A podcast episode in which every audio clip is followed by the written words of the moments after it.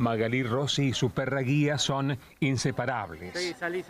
Gracias a Mila, una labradora golden de cuatro años, la joven ciega, que vive en Laguna Paiva, se puede desenvolver con cierta facilidad, aunque, afirma, hay muchos obstáculos difíciles de sortear. La gente eh, no sabe que ellos eh, tienen un entrenamiento, que no son perros, digamos, comunes, o sea, que no son por ahí mascotas. Y cuando voy a algún lugar, no sé, por decirte, un restaurante, eh, no sé, un teatro o eh, un medio de transporte, ya sea taxi, colectivo, a veces no nos dicen no, no pueden subir porque no puede subir el perro. Y bueno, el perro guía tiene un estándar, digamos, internacional. ella está entrenada, por ejemplo, mi perra, que se llama Mila, está entrenada en la Escuela de Perros Guías Argentinos. Tenemos todos sus carnés, sus credenciales y son perros que están súper bien cuidados. Eh, con vacunas al día, desparasitaciones y todo, porque son perros que no, es decir, que no van a lugares donde van otros perros, sino que vamos a, muchos lados, por ejemplo al banco, no sé, a hacer mandados, este, y diferentes situaciones en la vida cotidiana que, que son importantes y que ellos nos acompañan.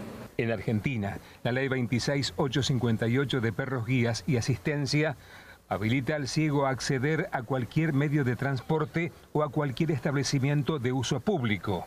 Pero, como toda ley, no siempre se cumple. La ley es la 26858, la ley nacional, también hay leyes eh, provincial, hay una ley provincial y hay una ordenanza en diferentes ciudades, eh, por ejemplo en Santa Fe, en Rosario, y la verdad que nosotros lo que queremos, o sea, tanto Mila como yo, como usuaria yo, eh, queremos concientizar, que se conozca, que la gente pueda ver que, que son perros que son súper buenos y tranquilos eh, y la verdad que, que eh, son, son muy importantes para las personas que elegimos eh, caminar con, con ellos. Por... por lo que contás, esta ley eh, se cumple poco, ¿no? Así es, se cumple poco porque se conoce poco y porque, bueno, por ahí lo, que te dicen por ahí en los bares, me pasó hace poco en un bar, es no, no puedes entrar adentro porque la municipalidad nos puede clausurar.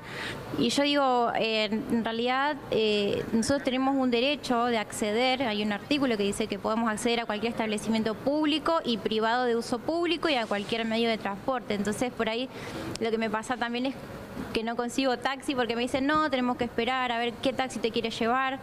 Y no es que si quieren o no quieren, sino que se debe cumplir, digamos, esa ley, eh, porque soy una usuaria más, digamos, de, de, todos los servicios que, puede tener la, ciudad, ¿no? A veces te encontrás con una ciudad poco amigable en este sentido.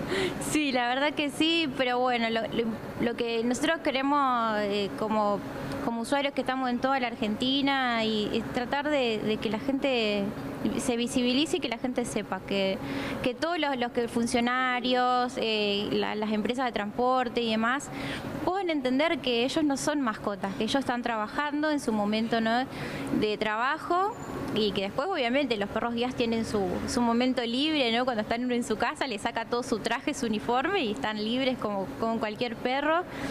Eh, que están entrenados para, estar con la persona ciega eh, cuando sale ¿no? y hace sus actividades.